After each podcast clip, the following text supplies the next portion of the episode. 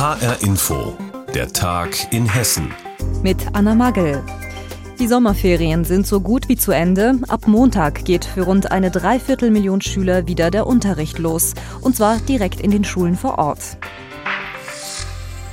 Es gibt nämlich wieder Präsenzunterricht direkt in den Klassenzimmern und zwar für alle hessischen Schüler. Kultusminister Lorz hat wieder mehr Normalität für das neue Schuljahr versprochen. Doch die Pandemie lässt sich ja nicht einfach so wegreden. Deshalb soll es in den ersten beiden Wochen nach den Ferien strenge Corona-Regeln in den Schulen geben. Welche das genau sind, berichtet Andrea Löffler aus dem HR-Landtagsstudio in Wiesbaden. Mehr Normalität. Das hat Kultusminister Lorz Schülern, Eltern und Lehrern für das neue Schuljahr versprochen. Nicht so viel wie vor Corona, aber mehr Normalität als im letzten Jahr. Was ihn da so zuversichtlich macht? Wir verfügen jetzt über Tests, die unproblematisch administriert werden können und ähm, die ähm, auch schnell Ergebnisse liefern, mit denen man den Betrieb absichern kann. Wir verfügen über äußerst wirksame Impfstoffe und natürlich verfügen wir auch über mehr wissenschaftliche Erkenntnisse äh, über das Virus und das alles äh, zusammengenommen sollte uns dabei helfen, diesmal den Präsenzunterricht auch deutlich besser gewährleisten und aufrechtzuerhalten zu können, als das im letzten Schuljahr der Fall war. Alle hessischen Schulen und Jahrgänge starten also ab Montag im Präsenzunterricht. Und auch bei steigenden Inzidenzfällen werde es erst einmal keinen Distanz- oder Wechselunterricht geben, verspricht Lorz. Wegen der Reiserückkehrer starten die Schulen ab Montag aber erst einmal mit zwei sogenannten Präventionswochen mit verschärften Maßnahmen. Wir erhöhen die Testfrequenz, die regulär bei zwei Tests pro Woche liegt, auf drei Tests pro Woche. Wir führen für diese beiden Präventionswochen auch die Maskenpflicht während des Unterrichts am Platz wieder ein. Darüber hinaus hat das Kultusministerium ein neues Quarantänekonzept entwickelt. Danach werde es bei Corona-Fällen keine Schulschließungen mehr geben und auch keine Massenquarantäne ganzer Schulklassen, verspricht Lorz. Darüber konnten wir uns mit den Gesundheitsexperten verständigen dass diese Maßnahmen beispielsweise etwa die Sitznachbarn ähm, betreffen oder, oder sonst irgendwie die unmittelbaren Kontaktpersonen und dass man aber nicht mehr sozusagen breitflächig und langfristig die Schülerinnen und Schüler in Quarantäne schicken muss. Mit diesen Maßnahmen sieht Kultusminister Lorz die Schulen gut auf den Schulstart vorbereitet. Kritik daran kommt nicht nur von der Opposition, sondern auch vom Hessischen Philologenverband und der Gewerkschaft Erziehung und Wissenschaft. Birgit Koch von der GEW sagt, es gebe noch immer viel zu wenige Luft Luftfilter in den Schulen. Da habe sich das Kultusministerium einen schlanken Fuß gemacht. Wir kritisieren, dass das Land sich nicht gekümmert hat in Richtung Schulträger klare Handlungsempfehlungen zu geben, welche Geräte werden gefördert, welche Geräte sind anzuschaffen. Auch Moritz Bromny von der FDP sagt, die Sommerpause sei wieder einmal nicht ausreichend genutzt worden, weder bei den Luftfiltern noch bei der Digitalisierung. Hier hätte man viel intensiver äh, vorgehen können Insbesondere bei der infrastrukturellen Ausstattung, was Glasfaseranbindungen anbelangt, sind wir immer noch hinten dran. Was das Thema WLAN-Ausleuchtung an den Schulen anbelangt, aber auch natürlich, was die Ausstattung der Lehrkräfte und aber auch der Schülerinnen und Schüler anbelangt. Schulstart in Hessen. Ab Montag geht es wieder für alle Schüler zurück auf die Schulbank. Doch in den ersten Wochen nach den Ferien sollen besonders strenge Corona-Regeln an den Schulen gelten. Infos dazu hatte Andrea Löffler.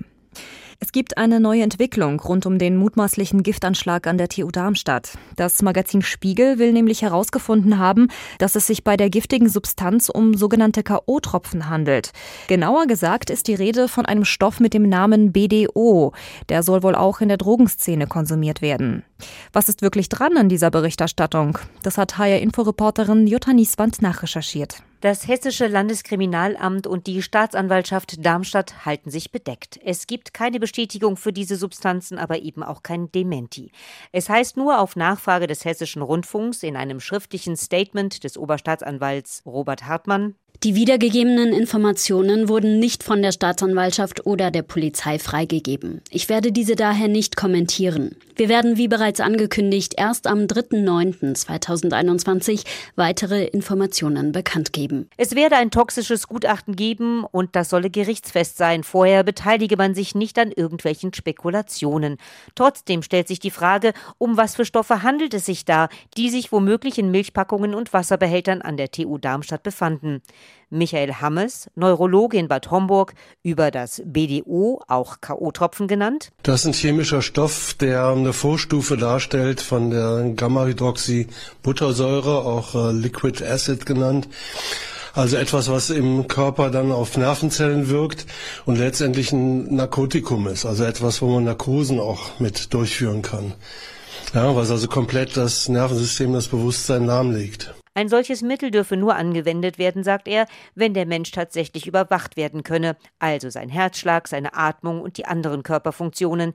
Denn wenn dieses Mittel überdosiert werde, könne das zum Atemstillstand und schließlich zum Tode führen. Nur, wie kommt man an solche Stoffe? Leute sind ja zunehmend erfinderisch. Jetzt auch, nachdem sie eben auf diese Vorstufen ausweichen, die im Körper eigentlich erst zu der aktiven Substanz umgewandelt werden, kann man natürlich, wenn man weiß, wo man da suchen muss, ja, in Fabriken, die chemische Stoffe herstellen, auch fündig werden.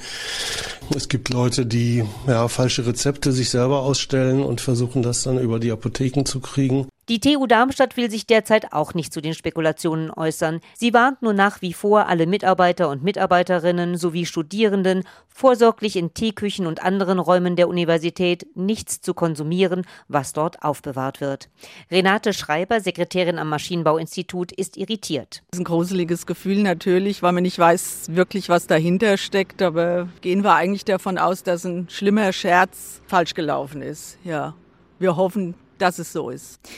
Der Spiegel will herausgefunden haben, mit was für einem Gift die sieben Menschen an der TU Darmstadt am Montag verletzt worden sind.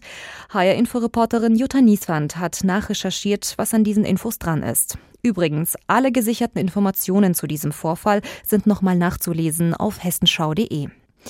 Eine unvorstellbar hohe Flutwelle überrascht im Juli dieses Jahres unter anderem die Menschen im Ahrtal in Rheinland-Pfalz. Sie müssen zusehen, wie die Unwetterkatastrophe ihre Heimat zerstört. Viele müssen sogar um ihr Leben bangen und sich auf Dächer und Bäume retten, wo sie schließlich stundenlang ausharren. Einige dieser Menschen haben Hilfe bekommen von den Wiesbadener Höhenrettern.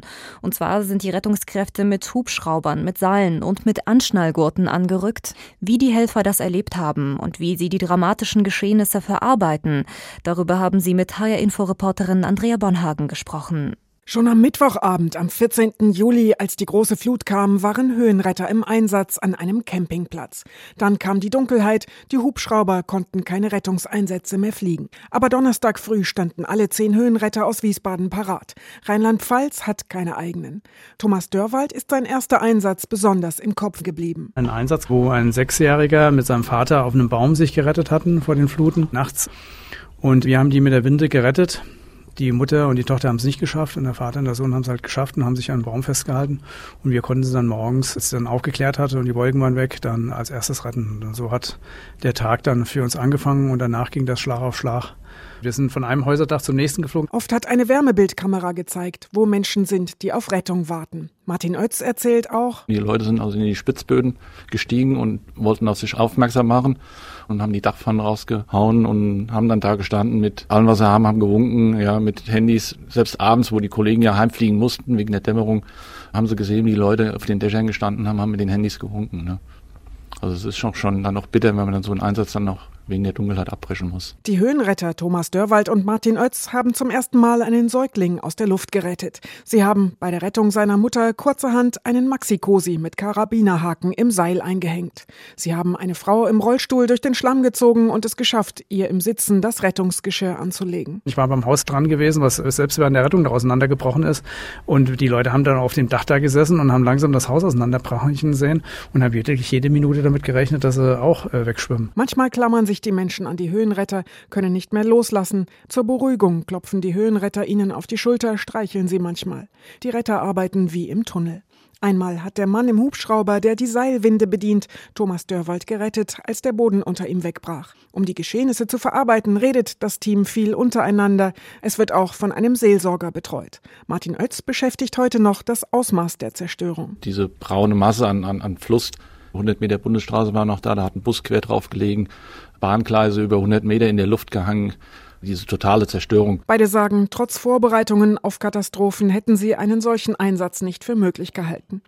HR-Info-Reporterin Andrea Bonhagen war das. Sie hat mit Wiesbadener Höhenrettern gesprochen über ihre Hilfsaktion im Ahrtal während der Flutkatastrophe im Juli.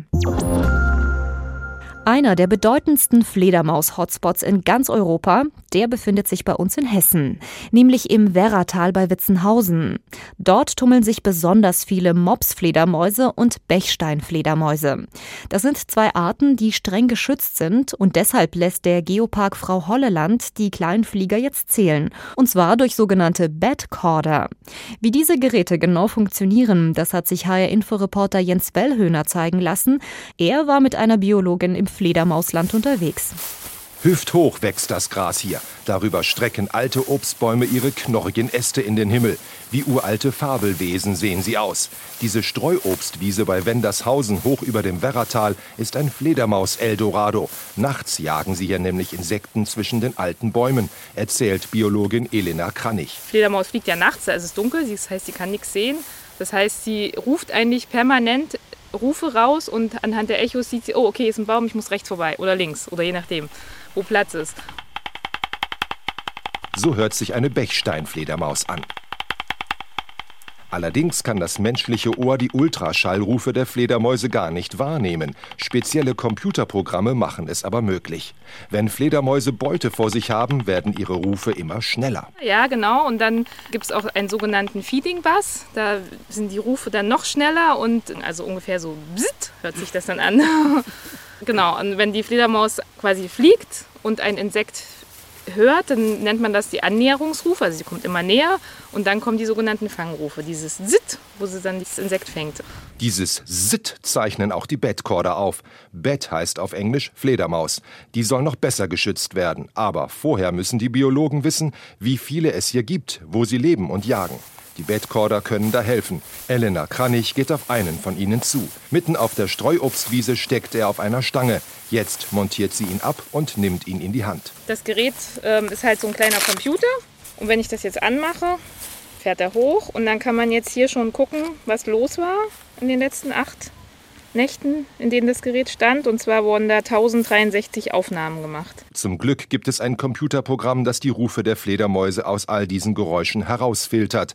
An ihren Rufen kann Biologin Kranich erkennen, welche Fledermausart gerade am Bedcorder vorbeigeflogen ist. Fast ein Dutzend Aufzeichnungen rund um Wendershausen hat sie schon ausgewertet. Das sind schon so 10 bis 12 Arten dabei, also ganz typische Arten, die es überall gibt, wie die Zwergfledermaus aber auch die Bechsteinfledermaus kommt vor oder die Fransenfledermaus, das große Mausohr. Das Werratal ist ein europaweit bedeutender Fledermaus-Hotspot. Das soll so bleiben. Die Lebensräume für die Fledermäuse sollen unbedingt erhalten werden. Und deshalb sind jetzt auch die sogenannten Badcorder im Einsatz. Die sollen im Werratal Fledermäuse zählen. Infos dazu hatte Jens Wellhöhner. Und das war der Tag in Hessen mit Anna Magel. Die Sendung gibt es auch als Podcast auf hrinforadio.de.